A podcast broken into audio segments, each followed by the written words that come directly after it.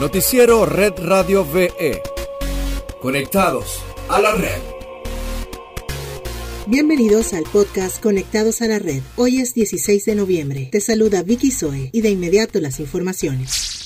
En Venezuela, el jefe del Comando Nacional de Campaña Darío Vivas y candidato a la Asamblea Nacional Jorge Rodríguez aseguró en conferencia de prensa que llevará la Ley de Ciudades Sustentables para preservar espacios urbanos como propuesta para la Asamblea Nacional. Tenemos que pensar, y va a ser una propuesta que humildemente voy a hacer en la Asamblea Nacional después del próximo 5 de enero, en una propuesta de una ley de ciudades sustentables, que Caracas se convierta en una ciudad sustentable. Caracas tiene 700 hectáreas de producción de agricultura urbana y periurbana. ¿Cómo protegemos a esos agricultores urbanos y periurbanos? Una ley de ciudades sustentables. ¿Cómo protegemos a todos los emprendimientos dentro de la ciudad de Caracas? ¿Cómo recuperamos una zona industrial que está muy deprimida por acción del bloqueo y del sabotaje? Y de las sanciones. ¿Por qué no pensar y recrear todas estas ideas, todo lo que ustedes plantearon en una ley de las ciudades sustentables?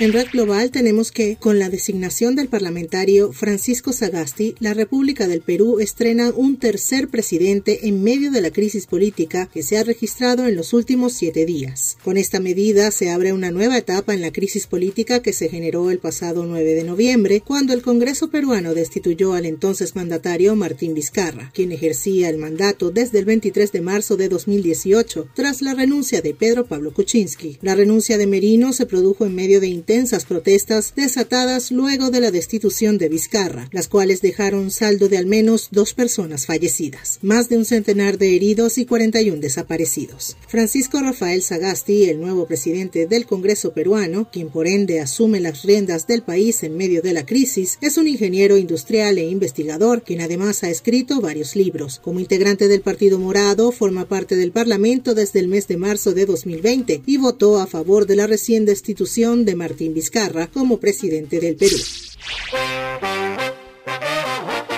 Y para finalizar te contamos que ya es definitivo. Para este viernes 27 de noviembre se tiene previsto dar la voz de Playball en el circuito de la pelota de invierno para la temporada 2020-2021. El momento tan ansiado por la fanaticada se hará realidad luego que tantos los directivos de la liga rentada como las autoridades del Ministerio del Poder Popular para el Deporte afinaron los detalles de una nueva metodología que permita llevar a cabo los encuentros, preservando rigurosamente las medidas de bioseguridad como consecuencia de la pandemia del COVID-19, la pelota se jugará en cuatro sedes burbujas. En tal sentido, Valencia será escenario de los partidos entre Magallanes y Bravos. Por su parte, la ciudad Jardín de Maracay acogerá a Tigres y Caribes, mientras que en Barquisimeto harán lo propio Cardenales y Águilas, y en la capital se escenificarán los careos entre leones y tiburones. Se tiene previsto cumplir las normas de despistaje permanente mediante la aplicación de pruebas PCR con resultados de 24 a 48 horas. También se está evaluando la posible apertura de los estadios al público.